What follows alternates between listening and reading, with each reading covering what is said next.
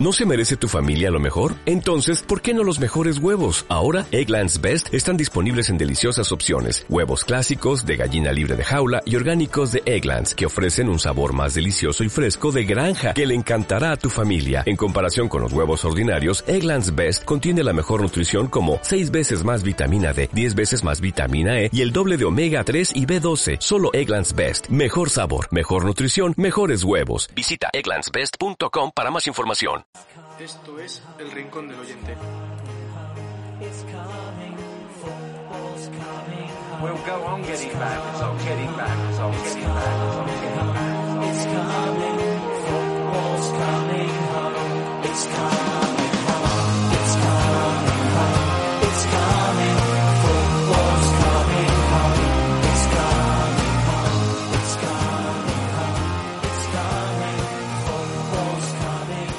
¿Qué tal amigos, amigas del Rincón del Oyente? Muy buenas tardes, muy buenos días o muy buenos lo que sean. Aquí estamos, de nuevo en Rincón del Oyente, primer programa del año, primer episodio. Eh, vamos a empezar un año 2021 que esperemos que sea mejor que el año 2020.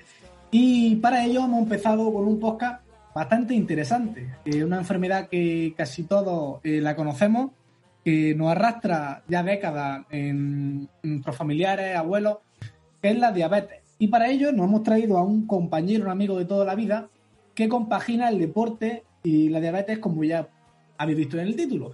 Y para ello he traído a este que se llama José Manuel Añez. Muy buenas, José. Muy buena, Darío. No sé cómo estará en Almería, pero aquí en Bilbao hace un frío que rasca. Allí me imagino que no estará lloviendo porque tenéis desierto, pero aquí llueve, llueve que jarrea, jarrea que jarrea. Aquí el frío pasa este fin de semana ya. Aquí, madre mía, va- vaya dos semanas llevamos de frío. Bueno, José, eh, cuéntale a, lo- a nuestros oyentes quién eres y qué haces. ¿Quién soy? sí. Mm.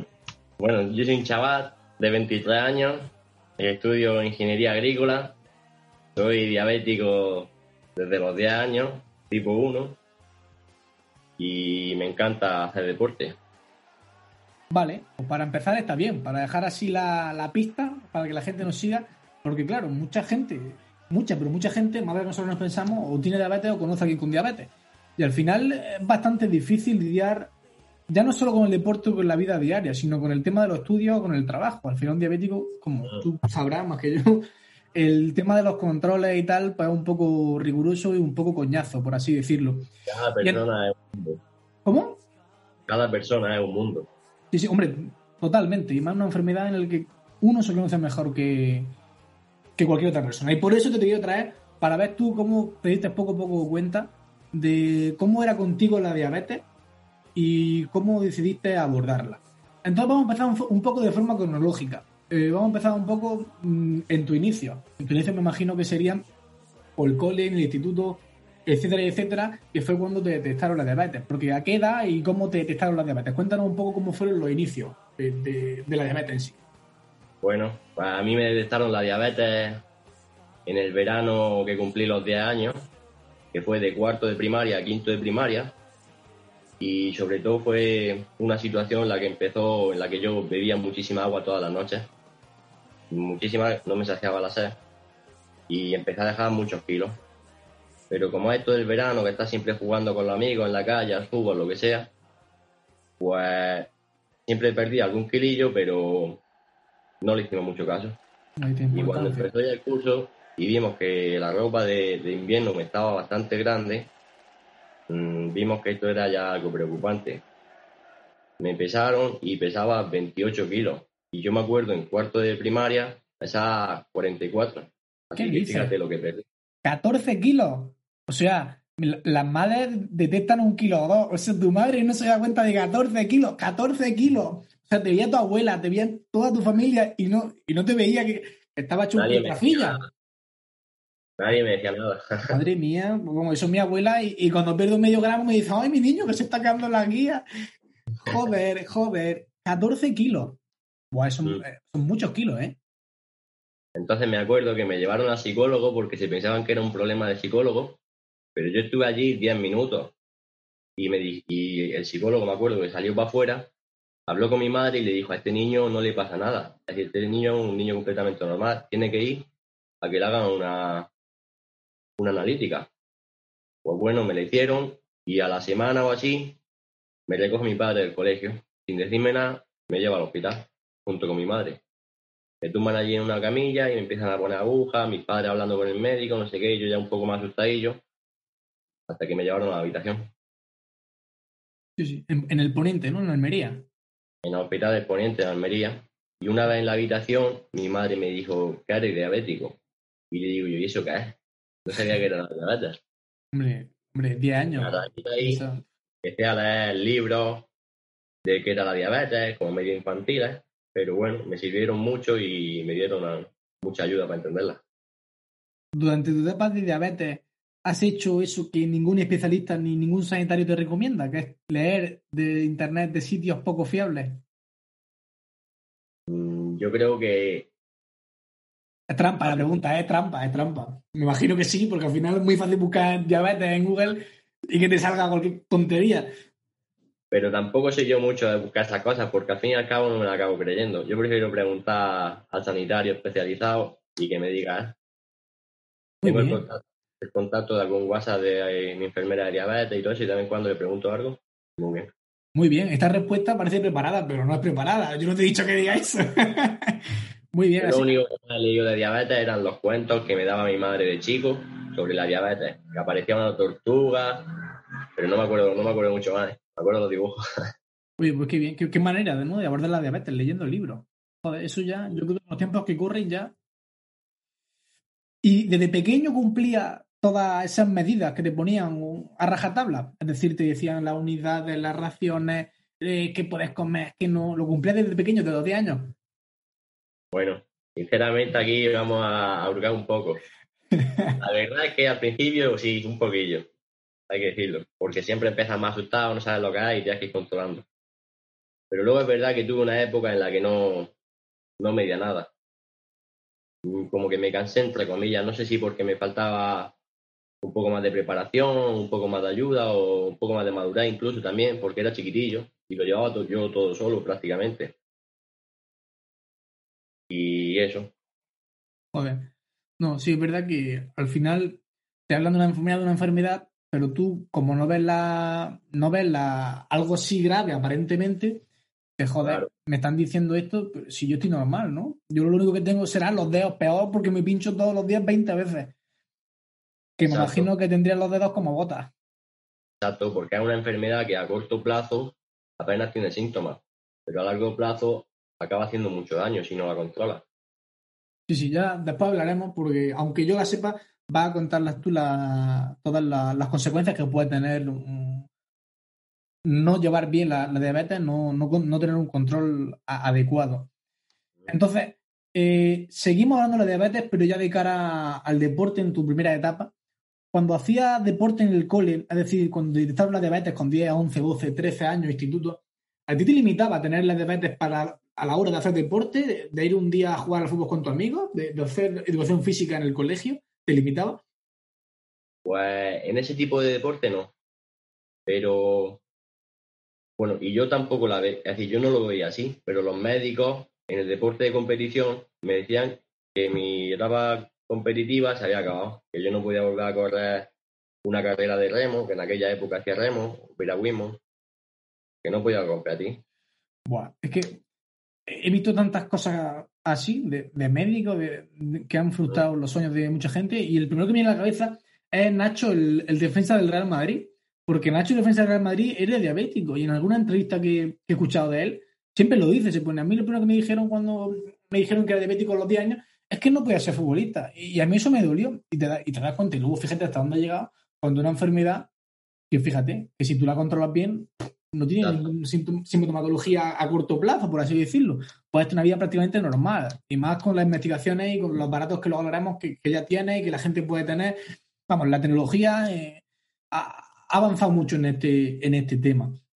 Entonces tú dices que no te limitaba, aunque a ti te, te dijeran que sí, que sí te limitaba. A la hora de los desayunos, de cuando estabas con tus amigos, ¿comías lo mismo que ellos? ¿Comías cosas distintas por ellos para intentar cumplir lo, lo- lo preestablecido?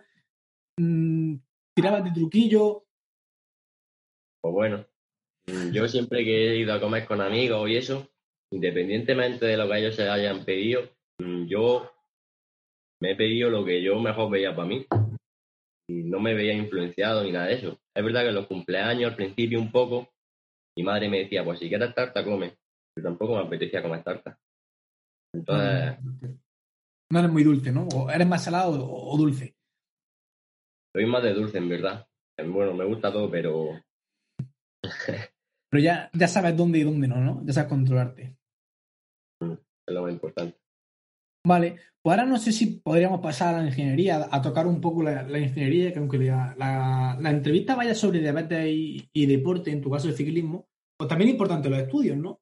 Porque también es importante que la gente, que la gente conozca si la diabetes influye o no en, en lo que es los estudios, en tu día a día. Es decir, desde cuando tú te haces diabético, tu hábito de estudio, o crees que tiene un comportamiento distinto cuando estudias, o te cambian ciertos hábitos a la hora de llevar un examen por una enfermedad así. Bueno, mm, a la hora de estudiar, yo no he notado gran cambio, ni mucho menos. Más o menos ha seguido todo igual. Pero es verdad que a la hora de hacer exámenes, mm, sí que es verdad que cuando eres diabético y tienes una bajada, por lo que sea, te quedas más calladillo. No, no, no suele hablarlo. Entonces sí es verdad que en algún examen he tenido alguna pequeña hi- hipoglucemia y he tenido que dejar de hacerlo. Pero bueno, luego los profesores por los que me ha pasado me han permitido posponerlo y hacerlo el día siguiente o algo así. O sea, hay un componente psicológico, por así decirlo. Tú, antes del examen, o dos horas o cinco horas antes del examen, te haces una prueba de ser una glucemia normal y que llega el examen y por los nervios, por la situación angustiosa que, que estás teniendo, que baje de repente. Eso sucede. Y los nervios, subir las pulsaciones o algo así, me imagino que empezará a quemar glucosa y te viene la bajada. Vale, vale, vale. vale. Creo, bueno, hemos empezado con toda la diabetes y ya casi que nos hemos metido la carrera y no hemos hablado un poco de lo que es la diabetes en sí. Me imagino que la, que la gente lo, lo- sabrá. Pero antes de que sigamos hurgando en la diabetes y mezclándola con el ciclismo, podría hacer una mera definición, una, mera caracterización de lo que es la diabetes así a alto, a alto rasgo. Venga, pues a grosso modo la diabetes es una enfermedad en la que tu páncreas no fabrica la insulina necesaria para poder quemar la glucosa que te da los alimentos que ingieres. Entonces, no poder quemarla, pues tú tienes los valores altos y esos valores altos dañan tu, tu organismo. Daño en tu organismo, en riñón, en retina, el pie diabético famoso y a nivel cardiovascular con hipertensión y demás. Que bueno, que luego, luego la hablarás si, si conoces a alguien o, o tu caso y que has tenido alguna, alguna consecuencia con respecto a, a tener diabetes. Vale, bueno, espero que todos los oyentes lo estén entendiendo. Eh, creo que todo el mundo lo sabe, pero bueno, por si las moscas. Y bueno, pues entonces tú vas avanzando en los cursos y al final, por H y por B, acabas en ingeniería agrónoma, de la cual estás bastante, estás bastante contento, ¿no? Con, con la, con la carrera. Estás, muy contento. Estás haciéndola en Almería, ¿no? en Almería. Yo Mm. cuando estuve haciendo bachillerato le decía a mi madre, yo no quiero estudiar en la universidad, pero porque realmente no había alguna carrera que, que me llamase la atención de primera. Mm. Pero bueno, fui haciendo primero, hice segundo bachillerato, hice selectividad y digo, hay que seguir haciendo cosas. Pues me metí en ingeniería forestal y luego de ingeniería forestal me cambié a ingeniería agrícola. Fueron tres años en Córdoba en los que vi que, que había pocas salidas laborales. Y tampoco era una, una carrera que yo la podía ver realmente, porque nadie de mi familia ni conocía a nadie que cercano a, a esa rama. Sí, sí. Y bueno, Entonces. ¿te gusta la, la ingeniería forestal? ¿Te gusta por tu amor platónico hacia los animales y hacia la naturaleza, no? Exacto. Vale. A mí me encanta la naturaleza, me encanta el campo. Vale, porque luego, luego con esto hilaremos el, el, el siguiente tema. Entonces, decidiste cambiar de carrera y estás haciendo ingeniería eh, agrónoma. ¿no? Ah, sí, es, Sí. es lo mismo, ¿no? Es casi lo mismo, depende de la universidad, se llama una forma. O no, Vale. o si tienes máster. Vale, y para la gente que, que no es de los gremios de, de- de- de ingeniería, ni vive en Almería o no vive en una zona donde haya mucha agricultura, ¿qué es la ingeniería agrónoma?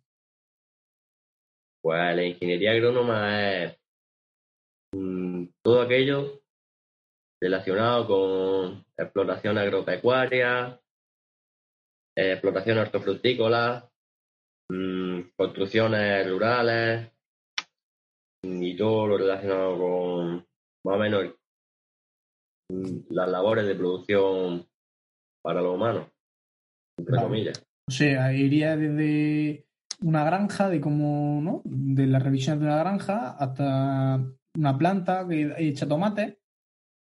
Sí. Hasta la construcción de una nave agrícola para la venta de hortalizas, por ejemplo. Va- Vale, vale, vale. ¿Crees que, tu, ¿Crees que tu enfermedad, bueno, es que en verdad no tiene mucho sentido, por ahí te lo voy a hacer por si existe algo. ¿La enfermedad tú crees que ha, ha influenciado algo en, en que tú hayas decidido hacer ingeniería agrí- agrícola? No. Yo creo que ha podido influenciar más en hacer ingeniería agrícola o en el ambiente en el que al final vivo, que es aquí en el Ejido, que está toda la producción prácticamente de Almería e incluso de España. Vale, vale. No, es que mucha gente al final o padece una enfermedad o padece un, un momento traumático o un shock en, su vida en un momento y al final de ahí da un cambio en su vida y por eso toma las riendas de su vida u, otra. Pero ya veo que no, que no es el caso.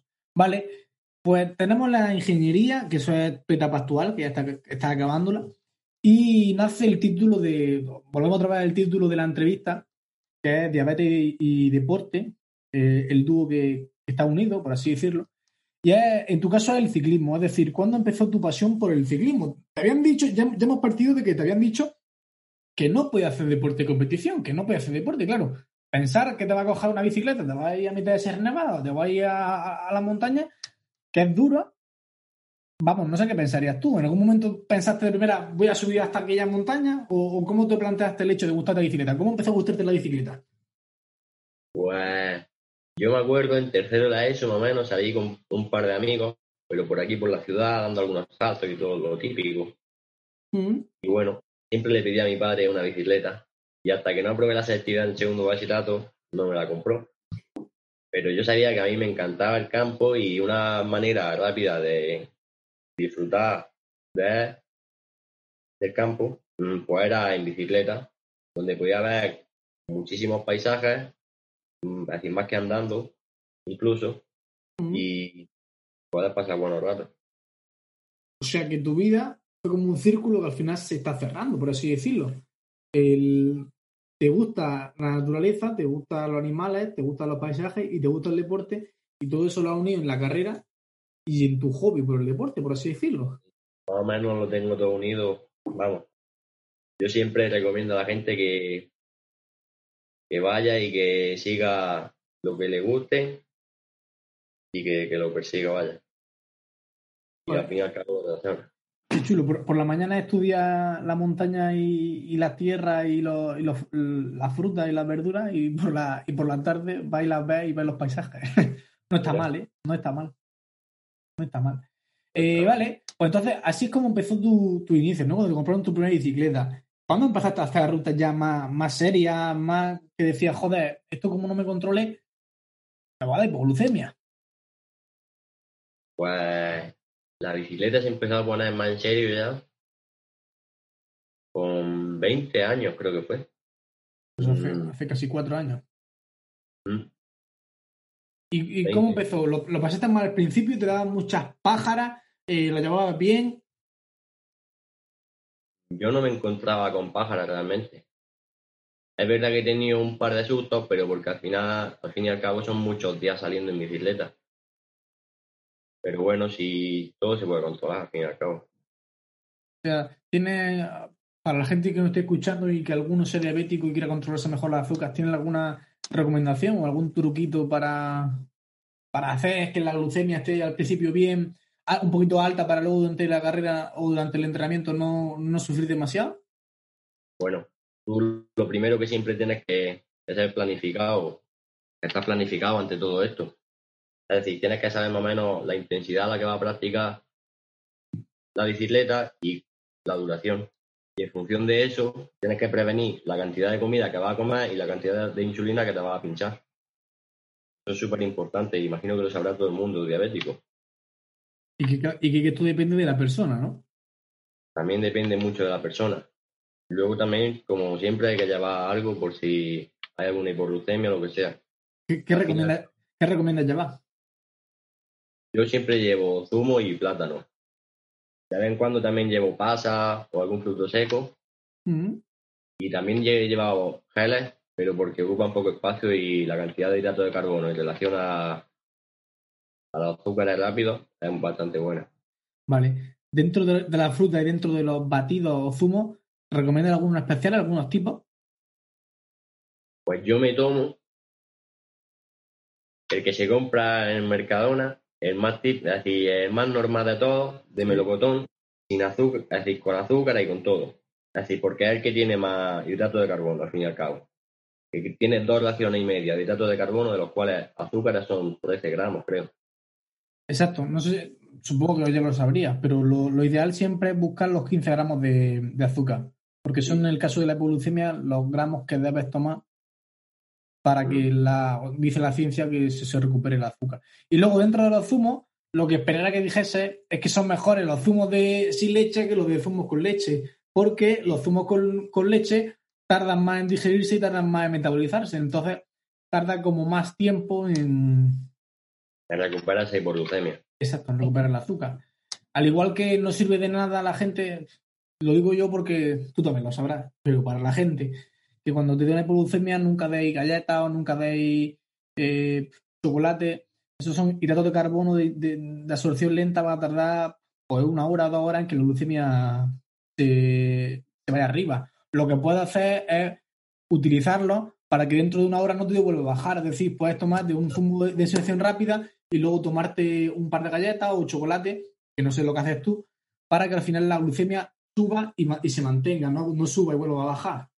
Ya, entiendo aquí la, cha- la chapa, pero, pero tú ya lo sabes. Pero bueno, para los oyentes, A nuestra oyentes está muy bien.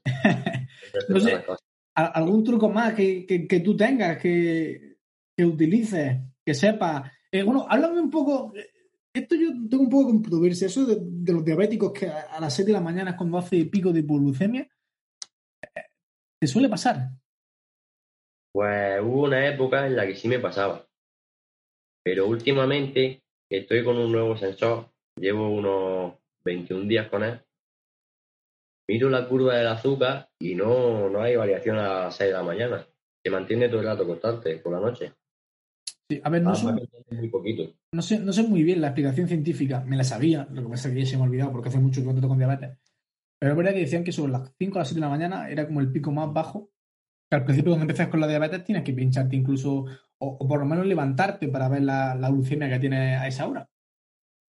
Y bueno, ya que, ya que has abierto todo el tema, la diabetes ha cambiado tanto, que es lo que hemos dicho desde que empezaste con 10 años, que te decían que no puedes hacer deporte y ahora hay deportistas de alto rendimiento que tienen diabetes a- hasta lo que estamos viendo ahora, que son gente que tiene la tecnología en su mano y aplicada a las enfermedades, que es donde mejor se puede utilizar la tecnología y no para perseguirnos en Instagram ni para aceptar las cookies, que son en, en aparatos como estos que, na- que mejoran literalmente la vida de, de las personas. En tu caso, ¿qué es lo que tienes? Cuéntanos. Que yo ya lo sé, pero la gente no lo sabe. Pues desde hace unos 21 días me llamaron y para ponerme un sensor de glucosa. Se pone en el brazo, es una chapita blanca redonda, como una moneda de 2 euros más o menos. A ver, ¿po- ¿podría enseñárnoslo? La gente, la hace mucho que no se ve nada de euros, ya se paga todo con tarjeta. Pues No lleva, no lleva camiseta, no lleva camiseta de abajo. sí, pero llevo una interior de manga larga. vale, vale. Bueno, pues José, que no está preparado para el podcast. Y vamos a hablar de, diabetes, pero no nos vaya a enseñar el sensor de diabetes. Pero mira, me enseño al mido la glucosa aquí, Mm. sale en 159.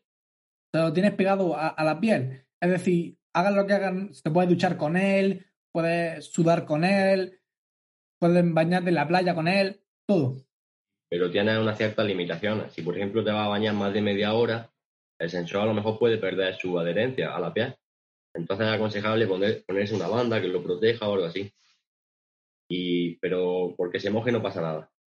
Vale, ¿cada, cada cuánto tienes que cambiarse este sensor o te dura muchos años o cómo? El show dura 14 días. A los 14 días se apaga automáticamente y tienes que ponerte otro.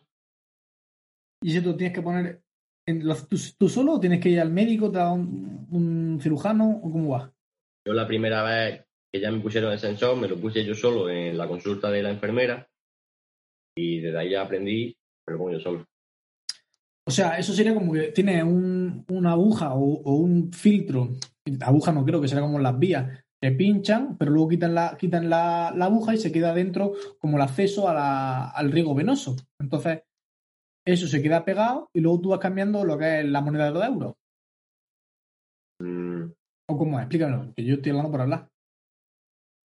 la moneda de 2 euros y tiene un pelito de como medio centímetro. Es como fibra de caña de pescar, de hilo Sí. de pescar.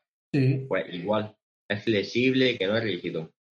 sí. Entonces, eso, mm, te lo instalas con el aparato, se te queda ya pegado y, y el hilito es el sensor, que se queda en una capa que no llega a tocar la sangre, sino que las variaciones de glucosa es más lenta, en la sangre es más directa.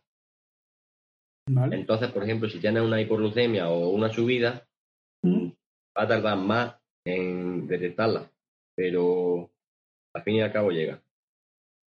Vale, vale. Y lo que es, lo que tienes pegado siempre, lo que no se cambia, ¿eso tienes que cambiártelo cada, cada X tiempo o eso es para toda la vida o cómo va?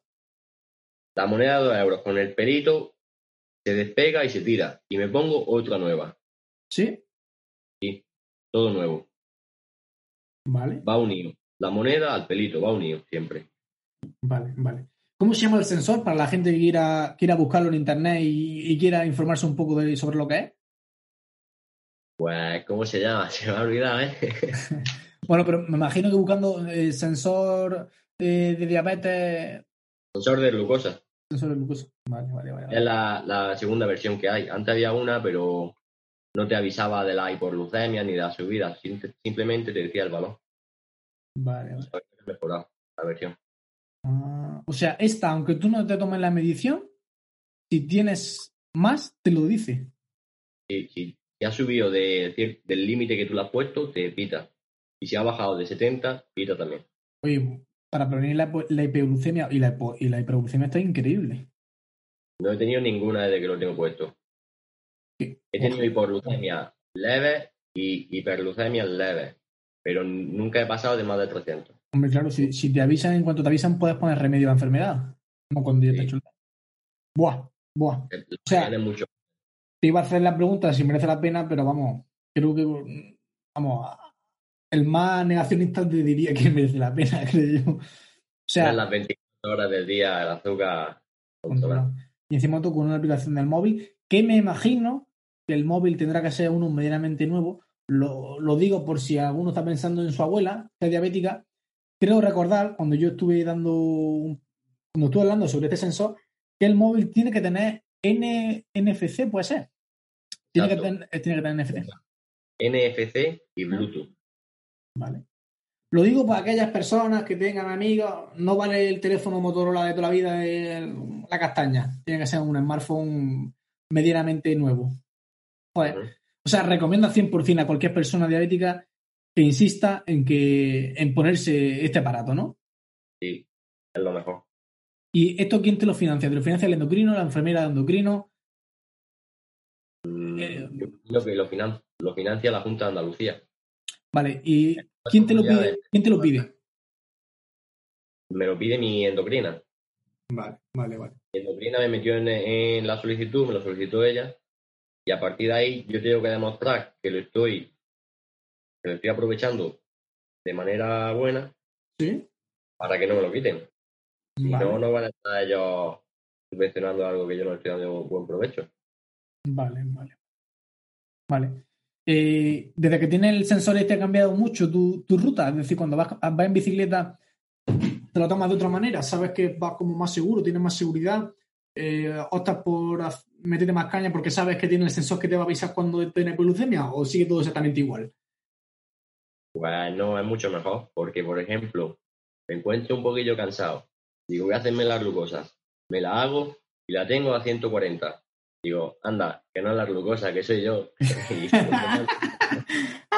O sea, pon- pones la excusa de, de no, no, yo no estoy tieso en la glucemia, pero luego este plato ya no miente, ¿no?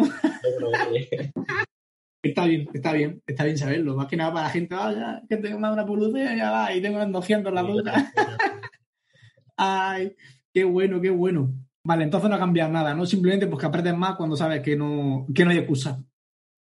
Previene la hiperglucemia a la hora de hacer ejercicio y ya está, porque hiperglucemia es raro tener, en verdad. Hiperglucemia. Vale, vale, vale, vale, vale. Entonces, top. Eh, ¿Te sueles pinchar antes de empezar una, una ruta? No, mm, suelo reducir la dosis de que me pincho. Y como lo mismo. Vale. Es verdad que el deporte que voy a hacer ese día, cuando me he reducido la dosis, tengo que empezar a hacerlo medianamente pronto, porque si no, me viene la subida. Vale. Yo te entiendo. Y ¿sabrías decirme si tú, dependiendo del día de entrenamiento que tengas, si sabes que es más duro, más blando, sabes cuántas eh, cuánto tienes que comer, por así decirlo? Sí, Y lo sabes. Y eso es porque tú ya te conoces a ti mismo. Es decir, eso va con la persona, ¿no? Porque tú más o menos tienes establecido un número de raciones de hidrato de carbono que comes un día normal. Y en función de la intensidad y de la duración del ejercicio que tú vayas a hacer ese día, sabes si tienes que comer dos, tres o cuatro raciones de hidrato de carbono más. Vale, vale, vale. Vale. Vale. Y cuando tú llegas a tu casa, comes después, comes lo mismo después de haber hecho deporte que un día normal. Es decir, tú haces por la tarde de deporte y a la hora de cenar, cenas lo mismo si has hecho un entrenamiento duro y si no. Con respecto a la diabetes. Normalmente sí ceno lo que haya y ya está. Vale. ¿Ha cambiado, ¿Ha cambiado tu forma de, de hacer deporte desde que empezaste con la diabetes hasta ahora? ¿O tu forma por lo menos de, de percibir lo que es la diabetes y lo que te suponía, las limitaciones, a las limitaciones que tiene ahora? Por supuesto. Yo cuando empecé a hacer ya más deporte, pues vi que todo lo que me dijeron los médicos mm, no valía para nada y que lo mejor al fin y al cabo es hacer deporte. Y le vas a meter intensidad que siempre sea controlado, porque eh, si no, puedes tener más problemas. Vale. Como está comentando, de hiporglucemia. Claro, yo también creo que aquí hay un poco el, el avance de la tecnología, al final te ayuda a que tú confíes más. Al principio cuando te dicen todos los especialistas, no, no hagas deporte, bla, bla, bla, bla, me imagino que tú al final tienes, tienes miedo. Aunque por mucho tú te deporte, al final tienes miedo. Y cuando cada vez que va pasando, te ves que te encuentras mejor, te ves mejor forma física y ves que no es para tanto, que no se muere nadie, bueno, si se ha muerto alguien, no, no quería pensar en la persona, pero dices, hombre, pues si puedo hacerlo. Y más ahora si tienes un sensor, es decir, la tecnología está avanzando a un nivel que al ritmo que vamos, desde que tú empezaste, que básicamente tienes que reventarte el dedo, pincharte, eh, el deporte casi que era una prohibición, ahora que casi que te obligan el endocrino, la enfermera a hacer de- deporte porque te reduce en no sé cuántas unidades al día la insulina, que es una burrada, va a llegar el día en el que dentro de 20 años, ¿qué será la diabetes? Al final la diabetes a lo mejor deja de existir o encuentra una fórmula secreta pa- para controlarlo. Bueno, ya están hablando de un, de un páncreas artificial. No sé, a ver, no sé yo hasta qué punto llegaremos, pero sí, sí, vamos, de, de no hacer deporte ahora a, a que haya gente profesional y gente que pueda hacer deporte y disfrutar de su vida igual que una persona normal, bastante cambio. El objetivo al final es ese, hacer que la diabetes deje de existir, deje de ser un problema para las personas. Porque es verdad que aunque se lleve controlar, pero limita, limita bastante. No es una Bueno. persona normal. ¿La diabetes como enfermedad crees que está hecho un negocio? Es decir, a ver si me explico. Cuando tú vas a comprar agujas, cuando vas a comprar el aparato, cuando vas a comprar el nuevo sensor que tienes, es muy caro. ¿Tú crees que se aprovechan de la gente diabética o crees que el, gobierno mm, financia bien todos estos productos para que no te supongan ningún costo adicional y tengas que cambiar tu estilo de vida por tener que comprar material para diabetes? Bueno, al fin y al cabo está la mayoría de las cosas, bueno, si no la mayoría, yo creo que está financiado por el gobierno. Mm, Entonces a mí me supone un costo muy pequeño. Vale, Pero es verdad que el dinero mueve siempre los intereses. Y ya a la escala superior, que está por encima del gobierno, mm, sí puede haber ese tipo de intereses Oye, que da más, ¿no? la salud de la persona. Vale, vale, vale. Bueno, pues ya vamos acabando. La verdad es que no sé cuánto tiempo llevamos, pero llevamos ya un, un buen troncho. Creo que hemos hablado, si no de todo, al final de todo imposible, pero hemos dado un buen repaso.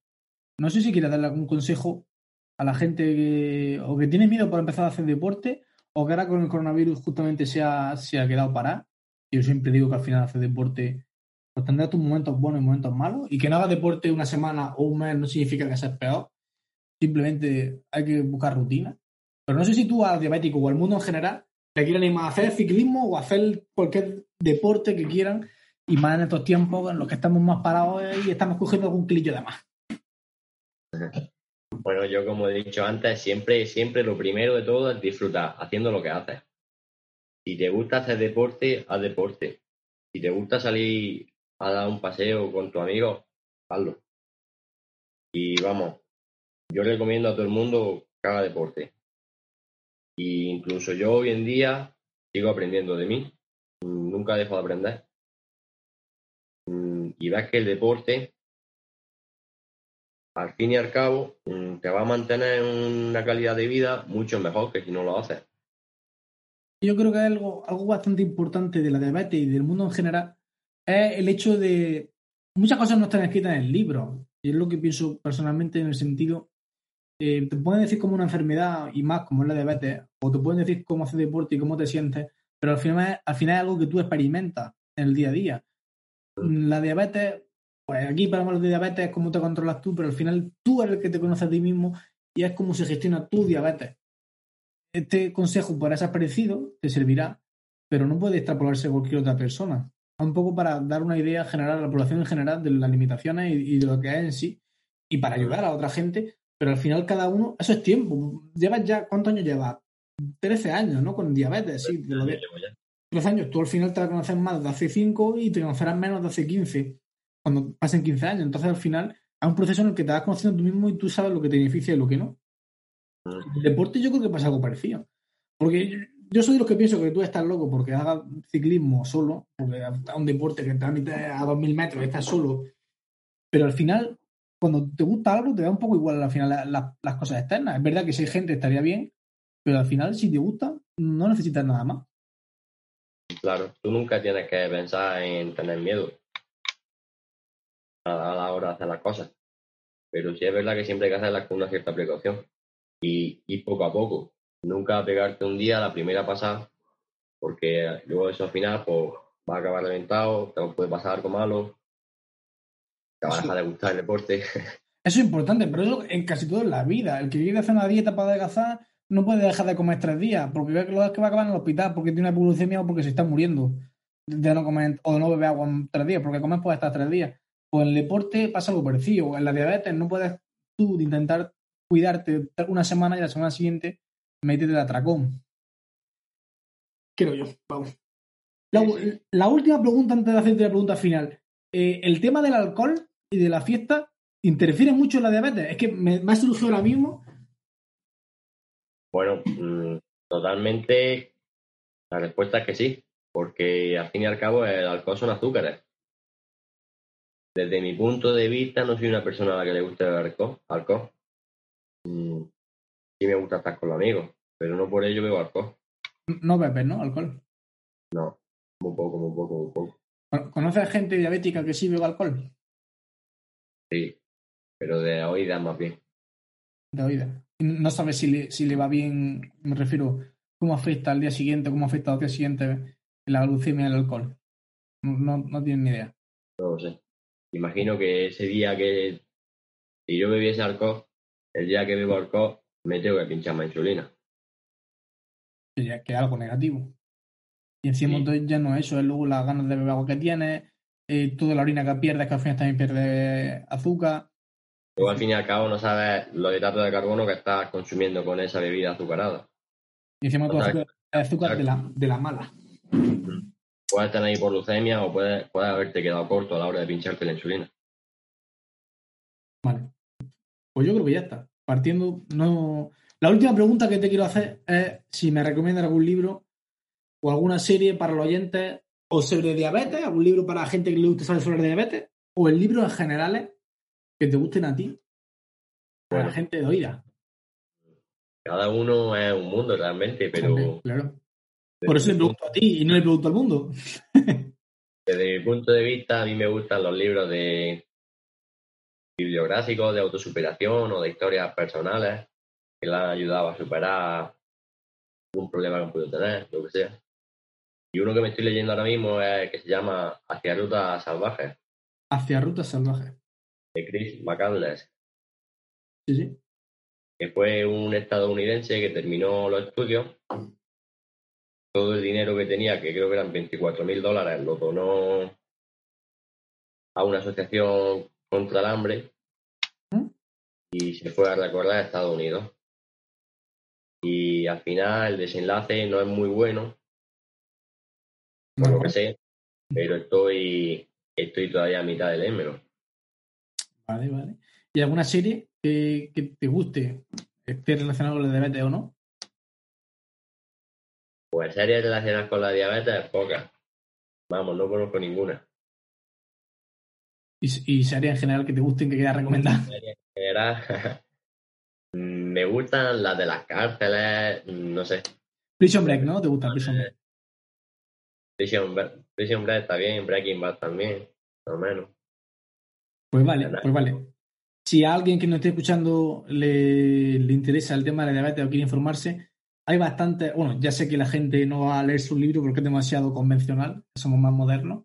Siempre está la opción de, de seguir Instagram o seguir en Facebook páginas que, que si necesitan, queréis ver, me las pedí a mí, que haya varias enfermeras a nivel nacional que tienen información sobre eso, enfermeras inactivas, eh, enfermeras saturadas, hay muchas, hay muchas que hablan sobre diabetes porque al final es un tema muy que nos toca de nos toca muy de lleno. Y yo creo que esto ha sido todo, ¿no? Para empezar el año hablando sobre el yin y el yang, lo malo que al final es una enfermedad y cómo se puede hacer bueno que es con el deporte. Era una entrevista casi interesante que hemos aprendido mucho. Me ha gustado mucho hablar contigo, José. No sé ni el tiempo que llevamos, pero está muy a gusto. Eh, haremos más entrevistas, vamos a hacer otra incluso hablando de la, del ciclismo en general, más especializándonos en el tipo de ciclismo, hablar un poco más pues, de la suspensión, de las ruedas, del terreno, de cómo preparar una carrera. Ivonne Tugatti. Pues, por ejemplo, por ejemplo, sería una opción. Pero me ha gustado mucho el, el hecho de mezclar eh, una patología con, con el deporte, porque es la vida, es la vida. Al final, una le quita vida a la otra y la otra la vida a, la, a lo uno. Y ya está, no sé si quieres decir algo más. Feliz año a ti y a todos los oyentes. Vamos, como siempre, para quien no esté viendo en YouTube, estamos aquí. Eh, en YouTube, también estamos en Spotify, en Evox y en Apple Podcast. Y espero que os guste mucho. José, no sé si quieres decir algo más y si no, Bueno, pues para mí también ha sido un placer compartir este ratito contigo y con los oyentes. Que feliz año nuevo, que esperamos que este año venga mucho mejor. pues sí, esperemos, esperemos que el 2021 sea bueno. Y, salud. Muchas gracias a todos y nos vemos en el siguiente podcast. Hasta luego, José. Agur. Past the bridge, past the mills, past the stacks. On a gathering storm comes a tall, handsome man in a dusty black coat with a red right hand.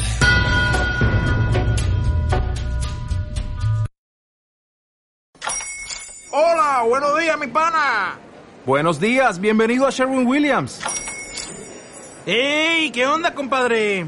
¿Qué onda? Ya tengo lista la pintura que ordenaste en el ProPlus app. Con más de 6.000 representantes en nuestras tiendas listos para atenderte en tu idioma y beneficios para contratistas que encontrarás en aliadopro.com. En Sherwin Williams somos el aliado del PRO.